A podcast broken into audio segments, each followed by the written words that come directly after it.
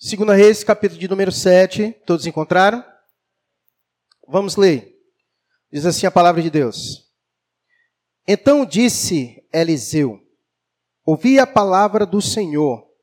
Assim diz o Senhor: Amanhã a estas horas, mais ou menos, dar-se-á um arqueire de flor de farinha por um ciclo, e dois de cevada por um ciclo, à porta Porém, o capitão a cujo braço o rei se apoiava, respondeu ao homem de Deus, dizendo: Ainda que o Senhor fizesse janelas no céu, poderia suceder isso? Disse o profeta: Eis que tu o verás com os teus olhos, porém disso não comerás. Quatro homens leprosos estavam à entrada da porta, os quais disseram uns aos outros: para que estaremos nós aqui sentados até morrermos? Se dissermos, entremos na cidade, há fome na cidade, e morreremos lá. Se ficarmos sentados aqui, também morreremos. Vamos, pois, agora, e demos conosco no arraial dos sírios. Se nos deixarem viver, viveremos. Se nos matarem, tão somente morreremos. Levantaram-se ao anoitecer para se dirigirem ao arraial dos sírios. E tendo chegado à entrada do arraial, eis que não havia lá ninguém. Porque o Senhor fizera ouvir no arraial dos sírios ruído de carros e de cavalos e o ruído de um grande exército. De maneira que disseram uns aos outros: Eis que o rei de Israel alugou contra nós os reis dos heteus e os reis dos egípcios para virem contra nós. Pelo que se levantaram e fugindo ao anoitecer, deixaram as suas tendas, seus cavalos e os seus jumentos e o arraial como estavam, e fugiram para salvar sua vida.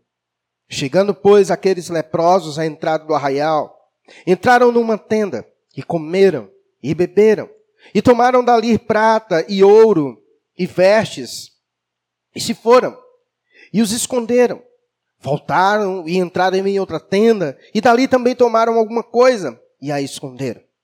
Então, disseram uns para os outros: Não fazemos bem.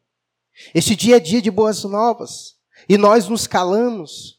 Se esperarmos até a luz da manhã, seremos tidos por culpados. Agora, pois, vamos e o anunciemos à casa do rei. Vieram, pois, e bradaram aos porteiros da cidade. E lhes anunciaram, dizendo: Fomos ao arraial dos sírios, e eis que lá não havia ninguém, voz de ninguém, mas somente cavalos e jumentos atados, e as tendas como estavam. Então os porteiros gritaram e fizeram anunciar a nova no interior da casa do rei. Levantou-se o rei de noite e disse a seus servos: Agora eu vos direi o que é que os sírios nos fizeram. Bem sabe eles que estamos esfaimados. Por isso saíram do arraial a esconder-se pelo campo, dizendo: Quando saíram da cidade, então os tomaremos vivos e entraremos nela. Então, um dos seus servos respondeu e disse: Tomem-se, pois, cinco dos cavalos que ainda restam na cidade, pois toda a multidão de Israel que ficou aqui de resto terá a mesma sorte da multidão dos israelitas que já pereceram. Enviemos homens e vejamos. Tomaram, pois, dois carros com cavalos, e o rei enviou os homens após o exército dos sírios, dizendo: Ide vede. Foram após eles até o Jordão, e eis que todo o caminho estava cheio de vestes e de armas que os sírios, na sua pressa, tinham lançado fora. Voltaram os mensageiros e o anunciaram ao rei. Então saiu o povo e saqueou o arraial dos sírios, e assim se vendia um alqueire de flor de farinha por um ciclo, e dois de cevada por um ciclo, segundo a palavra do Senhor. Deram o rei a guarda da porta ao capitão, em cujo braço se apoiara, mas o povo o atropelou na porta, e ele morreu, como falara o homem de Deus, o que falou quando o rei descer a ele. Assim se cumpriu o que falara o homem de Deus ao rei. Amanhã, a estas horas mais ou menos, Vedeciam dois alqueires de cevada por um ciclo, e um de flor de farinha por um ciclo, à porta de Samaria. Aquele capitão respondera ao homem de Deus: Ainda que o Senhor fizesse janelas no céu, poderia suceder isso segundo essa palavra? Dissera o profeta: Eis que tu verás com os teus olhos, porém disso não comerás. Assim lhe sucedeu, porque o povo o atropelou na porta e ele morreu. Vamos orar mais uma vez. Deus bom e querido, queremos nessa noite apresentar nossas vidas diante do Senhor, pois sabemos que o Senhor é o nosso Deus, em quem nós temos crido. Pai, obrigado por todo o tempo aqui de louvor e adoração ao teu nome. Como é bom a Deus poder nos reunirmos nessa casa, neste lugar, para adorar e bendizer o Senhor, rever os nossos irmãos. Temos um momento maravilhoso em tua presença e agora, Deus, queremos que o Senhor nos instrua. Entendemos que o Senhor conduz o teu povo por meio da tua palavra, através da ação do teu espírito. Assim, ó Deus, nos instrua, que a tua palavra seja lâmpada para os nossos pés, luz para o nosso caminho, nos apontando o caminho que devemos pegar. Abençoa, Pai, todos nós que aqui estamos e também aqueles que nos assistem pela internet neste momento. E assim, Deus bendito, que nós oramos ao Senhor no nome de Jesus. Amém. Evangelizar é um mendigo dizer a outro mendigo onde encontrar pão. Essa história, o centro dela vai nos trazer essa lição preciosa e nós iremos meditar nisso através desse belo texto que nós acabamos de ler. O nosso texto de hoje ele começa com uma profecia. O versículo de número 1 pode não ter ficado muito bem compreendido por você, porque ele usa medidas desconhecidas para nós. Então, o verso 1 começa com uma profecia de Eliseu. Talvez você já deva ter ouvido falar de Eliseu. Assim como Josué foi para Moisés, assim também Eliseu foi, estava para Elias. Eliseu foi aquele que continuou, que pegou o bastão de Elias, um grande profeta de Deus, e deu continuidade ao ministério de Deus ah, sobre o seu povo. Então, o verso primeiro começa do nosso texto falando sobre uma profecia. Eliseu, ele pronuncia uma profecia ao povo de Deus. E a profecia é esta: Ouvi a palavra do Senhor. Assim diz o Senhor: amanhã a estas horas, mais ou menos, dar-se-á um alqueire de flor de farinha por um ciclo e dois de cevada por um ciclo à porta de Samaria. Eu não vou entrar nas questões de medida, mas o que ele estava querendo dizer, para que você entenda, a profecia de Eliseu era o seguinte: hoje nós estamos passando por um momento muito difícil. Eu sei que tudo está muito caro, há uma escassez de comida, ninguém consegue ter dinheiro para comprar nada, está tudo escasso. Mas Eliseu chega e diz: amanhã tudo vai melhorar. Amanhã a economia vai melhorar. Amanhã as, as coisas irão melhorar. Essa escassez de fome vai passar. Amanhã tudo será solucionado e voltará ao normal. Resumindo, foi isso que Eliseu quis dizer para o povo. E aí a pergunta que se faz diante do texto é: que relevância essa profecia tinha para aquele contexto ao qual eles estavam vivendo? Aquilo, aquela profecia de Eliseu, ela veio como uma profecia de esperança, porque naquele presente momento, a situação do povo de Deus era de extrema de extrema fome e de grande dificuldade que eles estavam passando nesse presente momento. E eu quero situar você de maneira contextual para que você olhe para o texto de uma maneira melhor. Neste presente momento, Eliseu estava sendo usado por Deus no reinado de Jorão. Não sei se você ouviu falar, mas Jorão, ele era filho de Acabe. Você já lembra, lembrou de Acabe? Jezabel, lembra? Um péssimo rei que o povo de Deus teve. Podemos dizer que Acabe foi um dos piores. E Jorão era filho de Acabe. E se você olhar no capítulo 3 desse mesmo livro, vai dizer que Jorão, quando Acabe morreu, seu pai, Jorão, então ele começa a reinar sobre o povo de Deus e ele fez o que era mal perante os olhos do Senhor. Então podemos dizer que Jorão também foi um rei mau, um rei ruim, um rei que não seguiu os mandamentos do Senhor e que, assim como muitos outros, conduziu o povo de Deus ao pecado. E Eliseu então estava inserido no contexto do reinado de Jorão. E nesse presente momento, um dos grandes inimigos de Israel era a Síria. E a Síria tinha como seu rei um homem chamado Ben-Hadad. Ben-Hadad, na verdade, era o nome que se dava a qualquer rei que estava lá. Assim como Faraó era aquele que comandava o Egito, independente de quem fosse, quem entrasse lá era Faraó. Então Ben-Hadad também era o título daquele que estava reinando a, a Síria. Então Israel tinha um grande inimigo, que era a Síria, Ben-Hadad. Então, eles eram o grande inimigo do povo de Deus nesse presente momento. E certo momento, eles se juntaram para fazer emboscadas para pegar o povo de Deus. O grande problema é que eles traçavam estratégias, eles traçavam os planejamentos para pegar o povo de Deus. E sabe quem era que dava conhecimento ao rei de Israel sobre essas emboscadas? Eliseu. Deus mostrava para Eliseu toda a trama que Ben-Hadad e os sírios estavam fazendo para pegar Israel.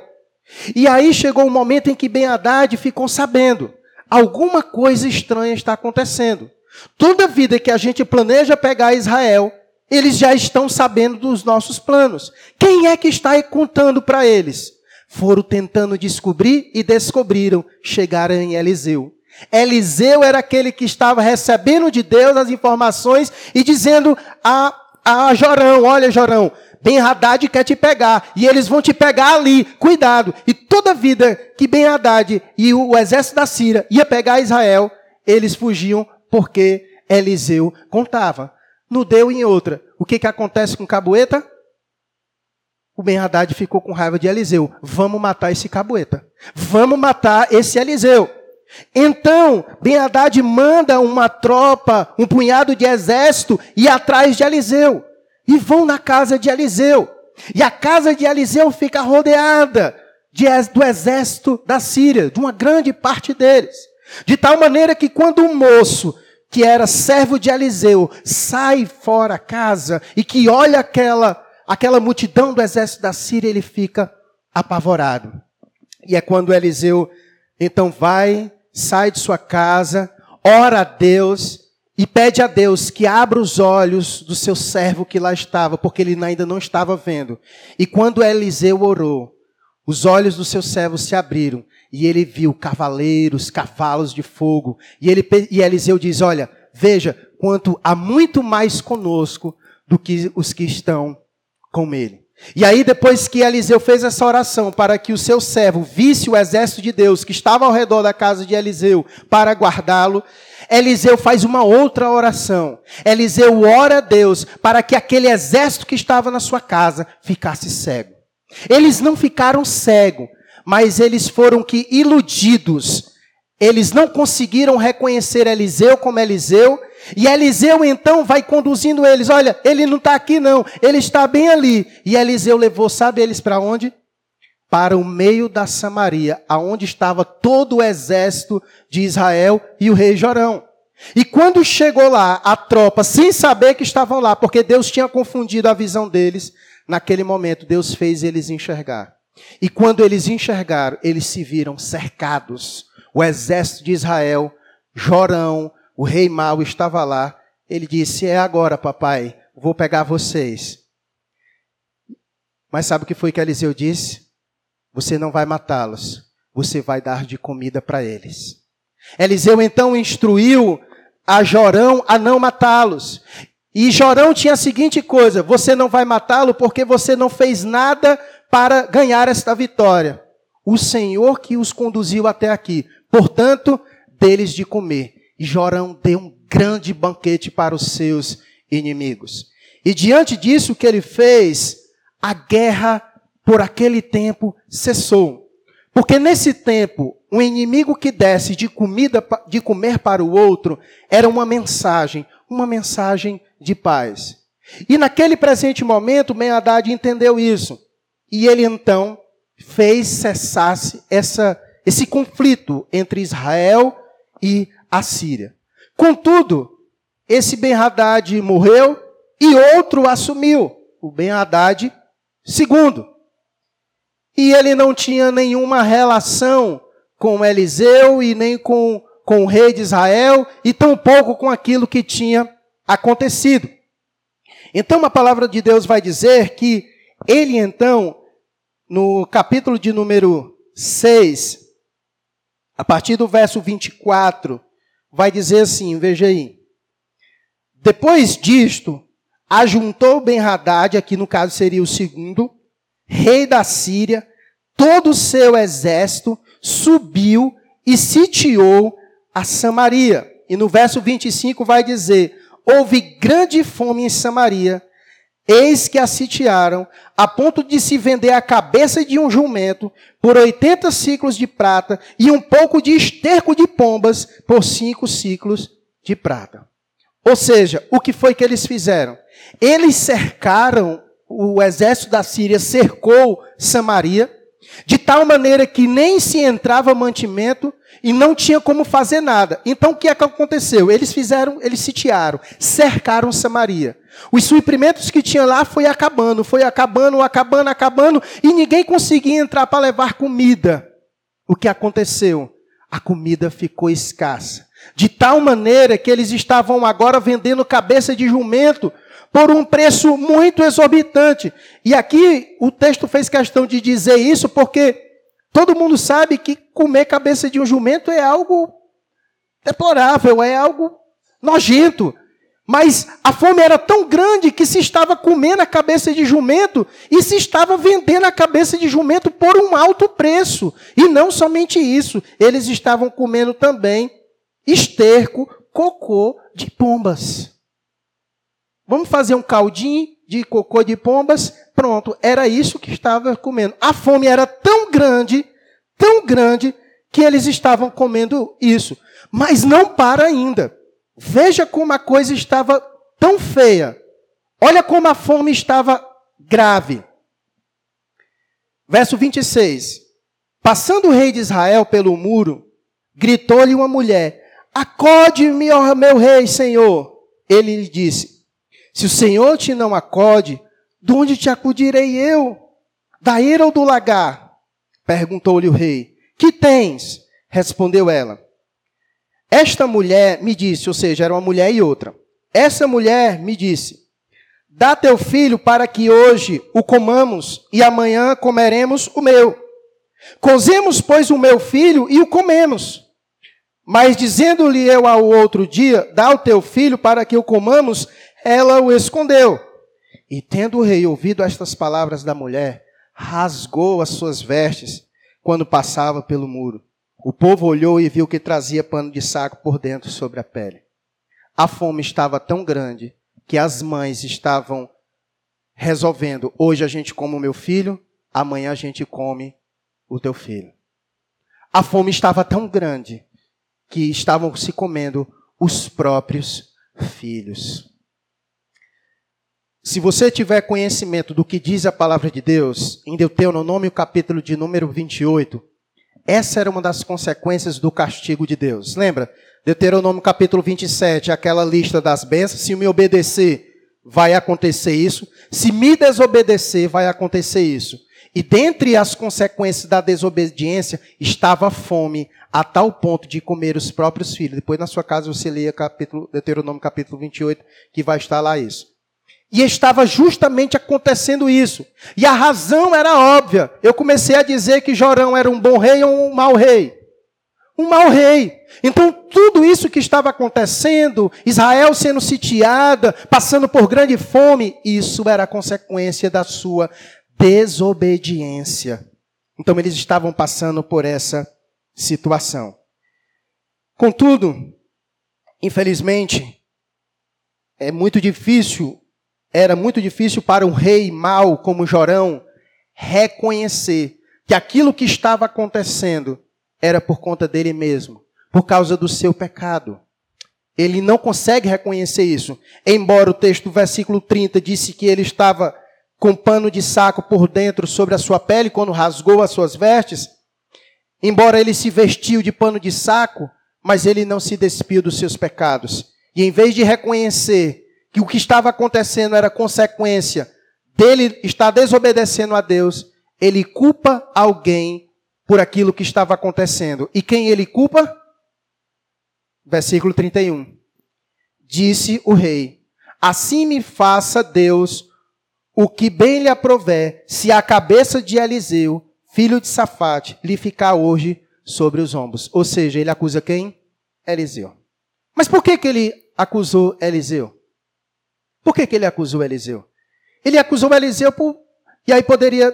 Vários estudiosos vão dar várias razões pelas quais ele acusou é, Eliseu. Mas sem dúvidas foi porque uma das, ele sabia obviamente que Eliseu era um homem de Deus, então ele acha que pelo fato da situação estar daquele jeito, Eliseu poderia interceder a Deus por causa deles e acabar com a situação. Ele acha que Eliseu não fez isso porque não quis fazer.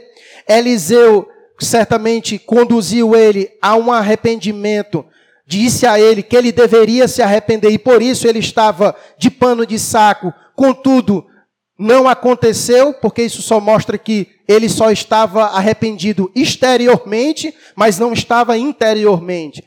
Mas de toda forma, ele acusa Eliseu pelo que, pelo, pelo que estava acontecendo. E então sentencia a vida de Eliseu por causa dessa situação. Então a situação era essa. E é por isso que então, nesse presente momento, quando a gente lê o capítulo 7, o versículo 1, agora se faz entender qual era a profecia de Eliseu, no versículo 1, de que essa situação amanhã iria acabar. A profecia de Eliseu era essa: essa situação vai acabar. Eliseu trouxe a mensagem de Deus para o seu povo, mesmo sem merecer, mesmo o povo sem merecer, mesmo um rei que era mau, que não se arrependeu, Deus disse: amanhã eu vou acabar com isso aí. E Eliseu foi boca de Deus para dizer que amanhã as coisas iriam melhorar e que a fome iria passar. Então, no versículo 1, é isso que quer dizer. A profecia de Eliseu trazendo um fim. Amanhã, Deus irá trazer um fim a essa fome que está acontecendo no meio de Israel. E em meio a isso, então surge alguns personagens quatro em especial que eu quero meditar com vocês nessa noite. Verso 3 e 4. Vejamos os quatro personagens leprosos que a gente vai referir. O versículo 2 eu venho para ele depois. Vai dizer assim: quatro homens leprosos estavam à entrada da porta. Que porta? A porta de Samaria os quais disseram uns aos outros: Para que estaremos nós aqui sentados até morrermos? Se dissermos, entremos na cidade, há fome na cidade. Qual era a cidade? Samaria. E morremos lá. Se ficarmos sentados aqui, também vamos morrer. Vamos, pois, agora e demos conosco no arraial dos Círios, que eram os inimigos. Se nos deixarem viver, viveremos. Se nos matarem, tão somente morreremos. É nada? É claro, né? eles estavam naquela situação. Estamos aqui fora. Se a gente ficar aqui, a gente morre. Se a gente entrar em Samaria, a coisa lá está todo mundo morrendo de fome. Vamos morrer também. Nós só temos uma opção, lá tem os sírios. Eles têm comida. Se a gente for lá e ele nos matar, a gente morre, porque se ficar aqui a gente morre, se a gente entrar em Samaria a gente também morre. Mas há uma esperança de que pode ser que a gente sobreviva. Então, essa é a primeira parte desse momento, desses quatro leprosos que ali estavam. Para eles, era muito mais cômodo morrer à espada do que morrer de fome. Certamente é muito mais angustiante você morrer de fome do que morrer pela espada. Então, se a gente entrar lá e nos matarem, é até mais rápido a nossa morte do que morrer por fome. Mas e aqui eu quero começar as nossas aplicações e desenvolvimento acerca do que eu quero trazer hoje para todos nós. Eu quero que a gente olhe para esses homens e que a gente tente se identificar com eles. A condição desses homens eram de leprosos.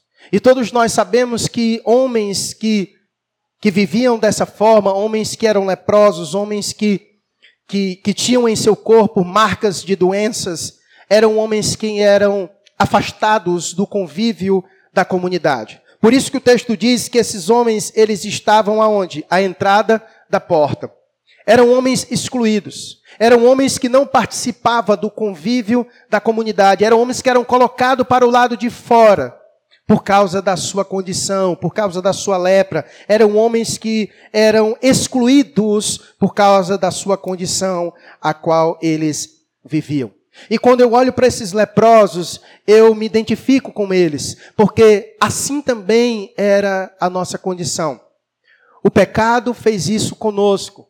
O pecado nos afastou da comunhão de Deus e nos excluiu dessa comunhão. Vivíamos assim também, como leprosos, destituídos da glória de Deus, afastados do convívio de Deus e do seu povo. Assim também éramos nós, vivíamos fora, fora da porta. Nós vivíamos longe disso e vivíamos assim por causa da nossa doença. Eles eram doentes, eram leprosos, mas nós também havia uma doença em nós, que era a nossa doença de alma, que nos fazia ficar fora. Então, quando eu olho para esses homens, eu me identifico e identifico toda a raça humana. É assim que Deus olha para a raça humana como um todo. Homens doentes do pecado, e que essa doença nos afasta de Deus, porque é isso que acontece. O pecado nos afasta do convívio de Deus e do convívio com o seu povo. Então, quando eu olho para esses homens, eu me lembro da nossa condição espiritual. Porque assim como a lepra desses homens afastava eles do convívio social, assim também a nossa doença espiritual, nosso pecado, também faz isso. Aos olhos de Deus, todos os homens são assim, leprosos, Deus olha a nossa justiça como trapos de imundícia, porque nós somos assim aos olhos de Deus, manchados pelo pecado, leprosos espiritualmente, afastados de Deus e da comunidade que pertence a Deus. Assim eram esses leprosos. Viviam afastados da comunidade de Israel por causa da sua doença. E aí, diante de um cenário desse, da vida desses homens, nós conseguimos perceber como Deus age em favor deles. E quando eu vejo Deus agindo em favor desses homens, eu também vejo Deus agindo em favor de nós e em favor da raça humana caída. Se não vejamos, veja comigo o verso 5 ao 8. Olha o que acontece. Esses homens estavam lá à porta. Esses homens estavam lá aguardando o momento da sua morte sem esperança, sem Deus. Se ficarmos aqui, vamos morrer. Se entrarmos, vamos morrer. Se a gente for para a Síria, pode ser que nos mate também. Homens sem esperança. Veja como Deus faz com estes homens e é o que ele faz conosco. Verso 5 a 8. Levantaram-se ao anoitecer para se dirigir a um arraial dos sírios. E tendo chegado à entrada do arraial, eis que não havia lá ninguém. Porque o Senhor fizera ouvir no arraial dos sírios ruídos de carros e de cavalos, e o ruído de um grande exército, de maneira que disseram uns aos outros: Eis que o rei de Israel alugou contra nós os reis dos heteus e os reis dos egípcios, para virem contra nós. Pelo que se levantaram e, fugindo ao anoitecer, deixaram as suas tendas, os seus cavalos e os seus jumentos, e o arraial como estava, e fugiram para salvar a sua vida. Chegando, pois, aqueles leprosos, os quatro, à entrada do arraial, entraram numa tenda, e comeram, e beberam, e tomaram dali prata, e ouro, e vestes, e se foram, e os esconderam e voltaram e entraram em outra tenda e dali também tomaram alguma coisa e a esconderam. Você percebe? Imagina a situação. Quatro homens que estavam sem esperança. Quatro homens leprosos que viviam à porta de Samaria, rejeitados. Se lá dentro estava difícil, no convívio lá da sociedade, homens como ele, leprosos, doentes, que não tinham assistência de ninguém, ali à porta. Chega numa situação dessa. Vai como um tiro no escuro ao arraial dos sírios, dos inimigos. Chega lá, encontra ninguém, arraial vazio comida, bebida, vestes, tesouros, tudo à disposição deles. Qual é a palavra que a gente usa para isso? É graça. Nem lutar, lutaram. O próprio Deus fez o exército inimigo ouvir o som de, de, como diz o texto, de um grande exército. De maneira que disseram uns aos outros: Eis que Israel alugou outros reis e está vindo aqui três, quatro, cinco reis para pelejar contra nós. Vamos fugir. Perceba que coisa maravilhosa. Eu vejo aqui graça, um favor imerecido da parte de Deus para quatro leprosos que ali estavam. E foi isso que Deus fez conosco. Deus nos viu na nossa miséria. Deus nos viu na nossa miséria, na nossa doença. E Deus agiu em favor de nós, mesmo sem merecermos, como esses leprosos, mesmo sem merecer. Deus veio até nós para suprir a nossa fome, para sarar a nossa doença, para nos curar. E Deus fez isso sozinho. Nós não tivemos participação nenhuma nisso. Esses homens não fizeram nada. A única coisa que eles fizeram foi chegar ao arraial. E chegou lá. Deus já tinha dado cabo de todas as coisas. Já não havia mais nenhum inimigo. Havia o arraial vazio, sem ninguém e todos os tesouros, comida, vestimentas, tesouros à disposição deles lá. E o texto diz que eles então comeram, beberam, pegaram vestes, tesouros e guardaram para si. Meus irmãos, que coisa maravilhosa.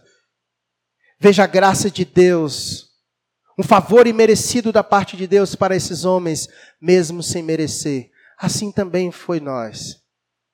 Nós que vivíamos distantes de Deus, na nossa doença, Deus então vem ao nosso encontro para saciar a nossa fome, para saciar a nossa sede, para nos vestir, porque estávamos nus.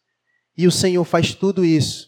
O próprio Senhor vence o nosso inimigo. Na cruz, ele vence e nos concedeu a graça da sua vitória. Nós só apenas comemos e bebemos e nos vestimos da vitória do próprio Deus. Isso é graça. Isso é favor e merecido da parte de Deus. Jesus Cristo, o pão da vida, o pão que desceu do céu, Deus vem nos alimentando. Nós que estávamos nessa mesma condição destes homens. Não somente esses homens foram agraciados, mas como nós já veremos, esses homens depois foram contar para o rei de Israel, e não somente eles foram saciados, mas toda aquela cidade que estava padecendo, que estava em miséria, também foram abastecidas, agraciadas pelo Deus, mesmo sem eles merecerem. Esse é o nosso Deus que olha para a humanidade caída, que viu ela na sua miséria e aprove ele, em sua bondade e graça, enviar o Salvador, o pão da vida, para nos suprir da nossa necessidade espiritual. E isso é graça, porque nenhum de nós fez nada para merecer. Cristo Jesus venceu nosso inimigo sozinho naquela cruz e nos deu crédito da vitória. Mas algo interessante acontece nessa história. Verso 9 e 10. Então disseram uns para os outros: Não fazemos bem. Este dia é dia de boas novas. E nós nos calamos. Se esperarmos até a luz da manhã, seremos tidos por culpados. Agora, pois, vamos e o anunciemos à casa do rei. Vieram, pois, e bradaram aos porteiros da cidade. E lhes anunciaram, dizendo: Fomos ao arraial dos sírios, E eis que lá não havia ninguém, voz de ninguém, mas somente cavalos e jumentos atados e as tendas como estavam. Deixa eu lhe dizer algo muito importante. O presente da graça, ele vem acompanhado com responsabilidades. O presente da graça vem acompanhado com responsabilidades. Esses homens foram agraciados. Eles reconheceram isso. O texto diz no versículo 9 que eles reconheceram isso e eles disseram: Não fazemos bem, este dia é dia de boas novas, e nós nos calamos. Esses homens reconheceram que Deus tinha sido gracioso com eles e que, portanto, eles não poderiam ficar com essa graça só para si. Eles tinham que anunciar, eles tinham que compartilhar, eles não podiam se calar, eles não podiam ficar com tudo só para si. Eles reconheceram que aquela graça que foi dada a eles trouxe para eles também responsabilidade. Qual era a responsabilidade e o dever? De anunciar. Tanto é que eles vão dizer: se esperarmos até a luz da manhã, nós seremos tidos por o quê? Culpados. Qual seria, por que, que eles seriam tidos por culpados? Qual, era, qual seria o crime deles? Qual seria o crime deles? Tá todo mundo com fome. Tá todo mundo morrendo. Você sabe aonde tem comida. E por que se cala? Por que você fica calado? Por que, que você se alimentou, se vestiu, está cheio, está satisfeito e não repara para os outros que estão morrendo, perecendo? Se você se calar, você vai se tornar culpado. Então perceba, a graça que nos é dada, ela é acompanhada de responsabilidade. Ela nos foi dada, mas não somente para nós, mas para ser compartilhada. Então a graça foi dada para ser compartilhada. Ela não pode ser só para nós. Deus nos, nos deu, mas para que possamos também compartilhá-la. Então a graça ela é acompanhada, o presente da graça vem acompanhado de responsabilidades. As boas novas, como ele diz, então disseram uns para os outros: Não fazemos bem. Este dia é dia de boas novas. O que significa boas novas? A gente já viu isso nos evangelhos. As boas novas são boas notícias. Lembra o que foi as boas novas no, em Lucas capítulo de número 2, verso 10? Coloca aí para mim, por favor, Chiquinho. Lucas capítulo 2, verso 10 aqui na tela para a gente ler. Lucas capítulo 2, verso de número 10. Para a gente ver o que, que diz a palavra de Deus. Aquele momento em que os anjos vieram anunciar o nascimento de Jesus.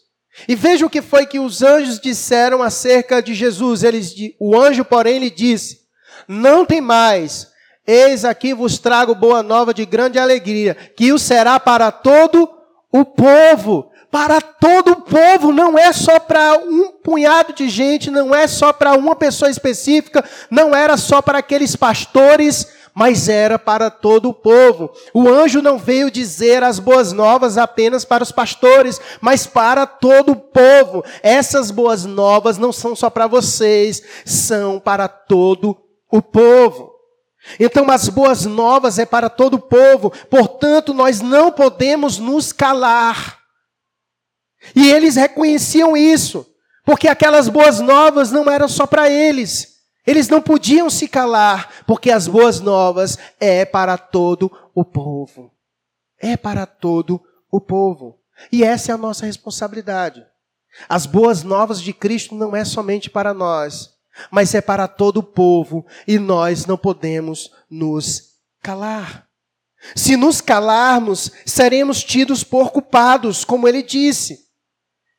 Se esperarmos até a luz da manhã, seremos tidos por culpados. Nós seremos tidos por culpados porque nós estamos vendo as pessoas perecendo. Elas estão perecendo sem Cristo. Elas estão caminhando para o inferno. Nós sabemos das boas novas. Nós fomos alvos das boas novas. Nós sabemos onde há comida, nós conhecemos o pão da vida e seremos culpados se nós ficarmos só olhando as pessoas perecer sem Cristo, sem, sem dizer para elas, sem apontar para elas o caminho que elas devem pegar, que é Cristo Jesus. Então perceba a responsabilidade que havia na mão desses leprosos e a responsabilidade que há também em nossas mãos. Nós nos sentimos muito agraciados e é um grande privilégio a gente dizer aquilo que Pedro disse em 1 Pedro 2,9. Nós somos povo de Deus, povo de propriedade exclusiva de Deus, nação santa, sacerdócio real. Mas se você ler o versículo inteiro, ele vai dizer que nós somos tudo isso para algo para anunciar as virtudes daqueles que nos chamou das trevas para a luz. É nosso dever, irmãos. Não podemos nos calar. A Igreja de Cristo Jesus é a única instituição na face da terra que foi alvo das boas novas de Cristo Jesus. E, portanto, nós somos responsáveis por fazer isso. Nós não podemos simplesmente nos alimentarmos com o pão da vida e ficarmos calados. É nosso dever fazer isso. E se nós nos calarmos, seremos tidos por culpados, porque as boas novas não é somente para nós, mas para todo o povo. E como ele diz, então disseram uns para os outros, no verso 9: Não fazemos bem, não fazemos bem. Ou seja, ficar calado é fazer o mal. Porque Tiago, no capítulo 4, verso 17, ele vai dizer: se você sabe o bem que deve fazer, não faz, isso você está o quê? Pecando. Você está pecando. Por isso que não é bem, é mal. Você é mal. Porque você sabe onde tem comida, você se alimentou e fica calado, vendo os outros morrendo de fome. Não é bem, é mal.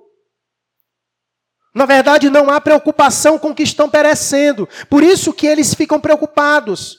Porque se o rei descobrisse que eles sabiam onde tinha provimento, comida e tudo que necessitava, e ficaram calados e guardaram para si, seriam culpados. Então, da mesma forma, o Senhor nos salvou e nos deixou aqui para isso, para anunciarmos as boas novas para que nós saiamos contando no arraial para as pessoas: eis que, olha, o Senhor deu vitória, eis que o Senhor deu vitória no campo do Gólgota. Lá está o nosso suprimento, Cristo Jesus, é as boas novas. Esse é o nosso papel e não podemos ficar calados. Seríamos egoístas de apenas comer, se satisfazer e ficar olhando as outras pessoas perecer. Por isso seríamos culpados. É como a atalaia de Ezequiel, capítulo 33, no verso 6. O atalaia tinha essa responsabilidade de anunciar quando viesse o exército inimigo. E se ele não anunciasse, ele seria culpado. E a sua pena seria a sua própria vida. Nós somos atalaias, chamados por Deus para anunciar, e não podemos ficar calados. E como a irmã Deide leu hoje, texto de 1 Coríntios, capítulo 9, verso 16, Paulo vai dizer que pesa o que sobre ele?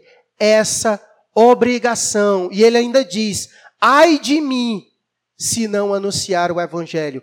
Ai de mim. Lembra do Zai, né? Que eu já falei aqui. O Zai significa o quê? Juízo de Deus.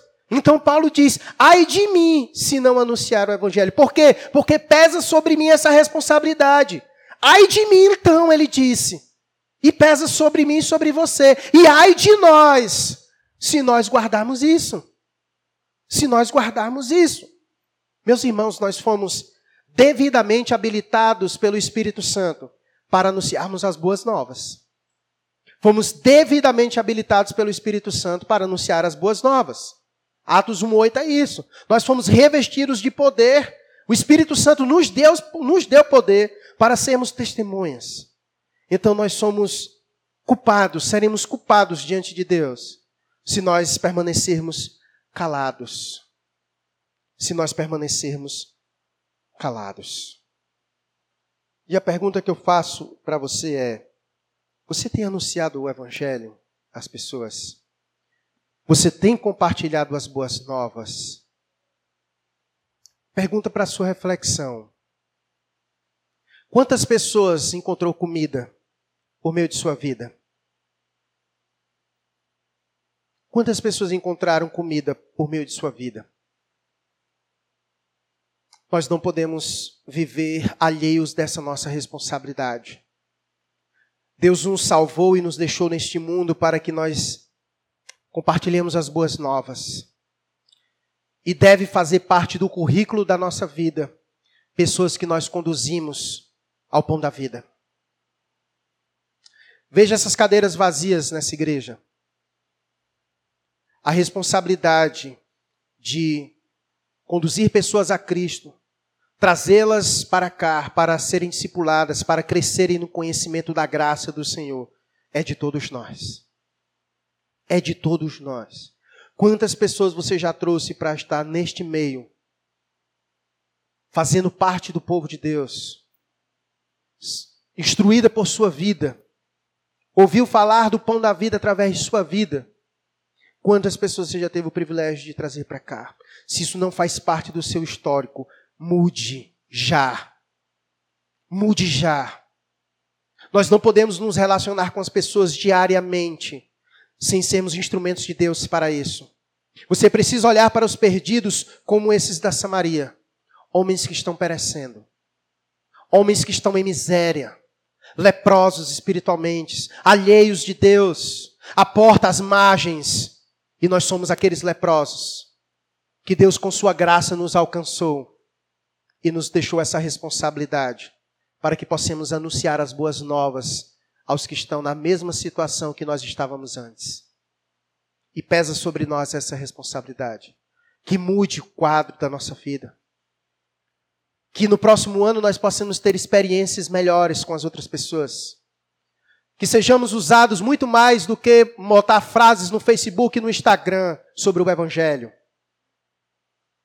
Nós fomos chamados para impactar muito mais do que com frases, mas conduzir as pessoas a Cristo Jesus, a levar as boas novas às pessoas. Isso deve fazer parte da nossa vida e deve nos envergonhar quando não somos usados por Deus para isso. Porque Deus não nos deu espírito para sermos bem-sucedidos da nossa vida.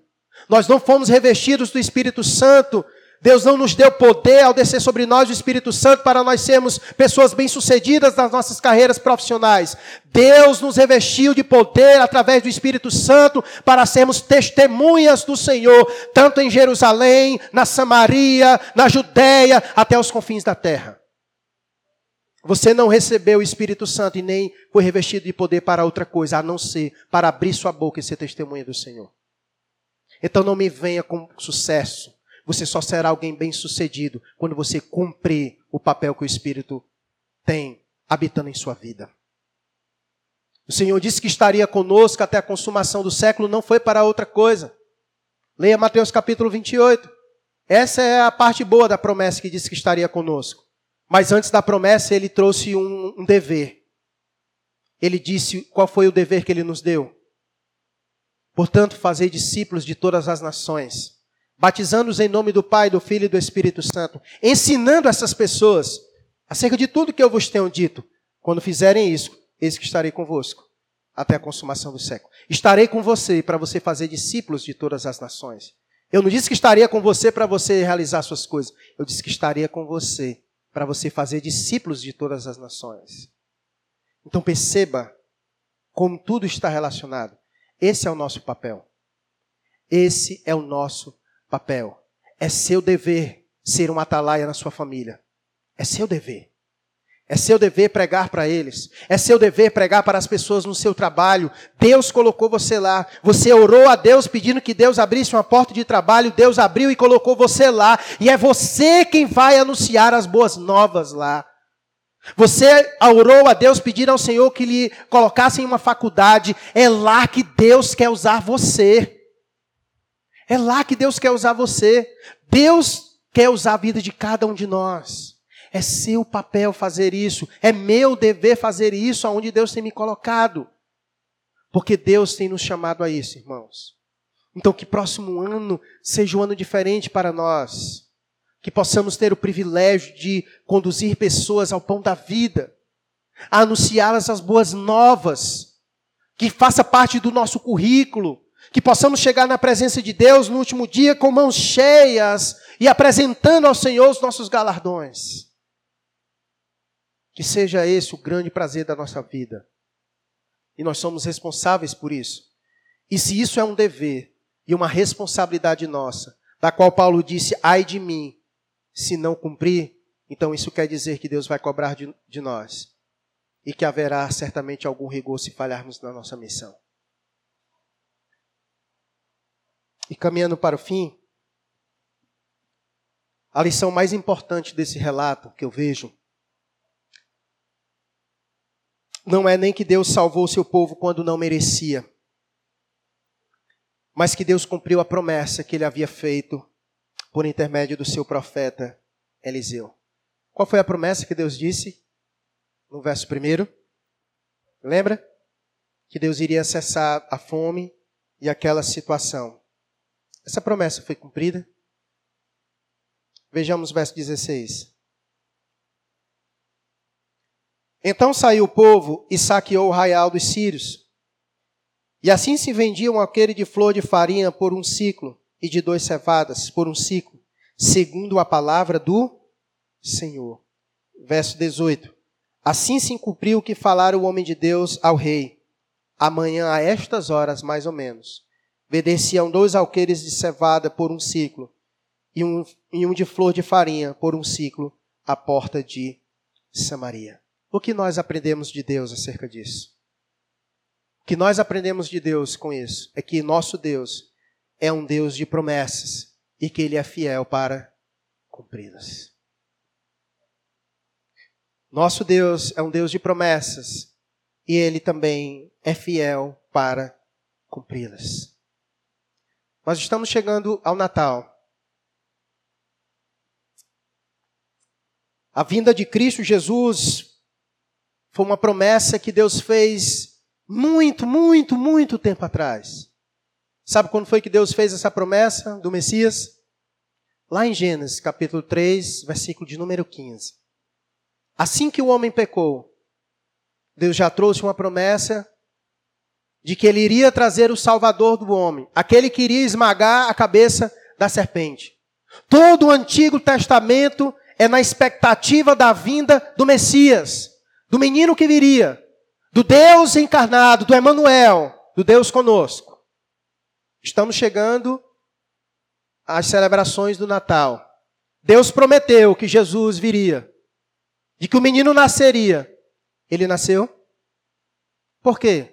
Porque Deus, o Deus que faz as promessas, ele é fiel para cumpri-las. Ele veio, viveu no meio de nós, morreu na cruz do Calvário, ressuscitou ao terceiro dia e vive está. E antes de ir, ele nos deu uma promessa de que ele também ele voltaria. E nós acabamos de aprender, de aprender que o Deus que promete é o mesmo Deus que você ainda tem dúvida de que Cristo voltará?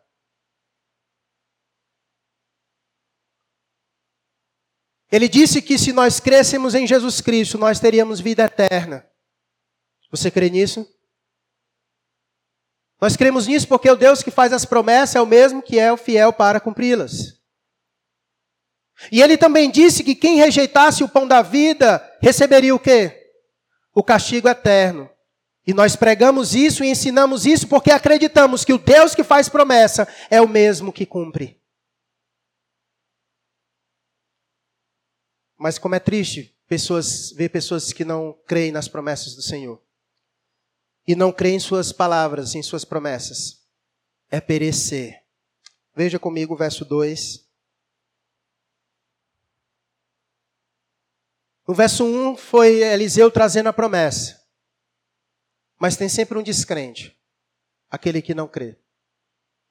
Verso 2. Porém, o capitão a cujo braço o rei se apoiava respondeu ao homem de Deus: Ainda que o Senhor fizesse janelas no céu Poderia suceder isso? Disse o profeta: eis que tu verás com os teus olhos, porém disso não comerás. A promessa do versículo 1 se cumpriu? E a promessa do versículo 2 se cumpriu? Por que, que se cumpriu? Porque o Deus que promete é o Deus que é fiel para cumprir. Verso 17. Dera o rei a guarda da porta ao capitão, em cujo braço se apoiara. Mas o povo atropelou na porta. E ele morreu. Como falara o homem de Deus? O que falou quando o rei descera a ele? Verso 19. Aquele capitão respondera ao homem de Deus: Ainda que o Senhor fizesse janela do céu, poderia suceder isso, segundo essa palavra? Dissera o profeta: Eis que tu verás com os teus olhos, porém disso não comerás. Verso 20. Assim lhe sucedeu, porque o povo atropelou na porta e ele morreu.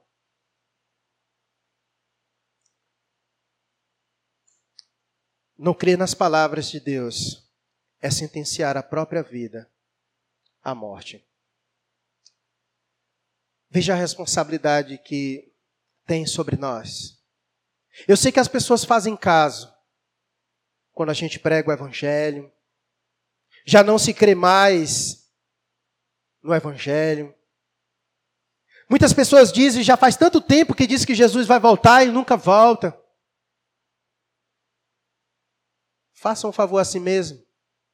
Saia olhando, desde o Antigo Testamento até o presente momento, todas as promessas que Deus trouxe ao homem. E veja se alguma delas não foi cumprida. Muitas outras ainda faltam ser cumpridas. E sabe por que nós cremos que elas serão cumpridas? Porque todas as outras que ele disse que iria acontecer, aconteceu. Porque o Deus que promete é o mesmo Deus que é fiel para cumpri-las. Pregue as boas novas.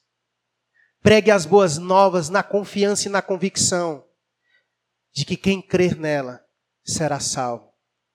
E pregue as boas novas na convicção de que quem rejeitá-las serão condenadas, porque o mesmo Deus que promete salvar é o mesmo Deus que promete condenar. A mensagem do Evangelho é uma mensagem de urgência. Não há tempo para worships, nem para coachings. A mensagem do Evangelho é uma mensagem de urgência, de salvação. E quem não crê, quem crê será salvo. Quem não crê já está condenado. Que Deus nos conceda coragem, porque poder Ele já nos deu para pregar o seu Evangelho. Saia daqui hoje disposto a fazer isso que os leprosos fizeram. Você foi convencido hoje pelas Escrituras que não é bem ficar calado. Que não é bem ficar calado. Que se nós nos calarmos, nós seremos tidos por culpados. Saia daqui com as palavras de Paulo em sua mente. Ai de nós, se não anunciarmos as boas novas. Deus nos deu sua graça mas para ser compartilhada. Saia daqui hoje motivado, amanhã, com quem você encontrar, anunciar o Evangelho da salvação. Vamos orar.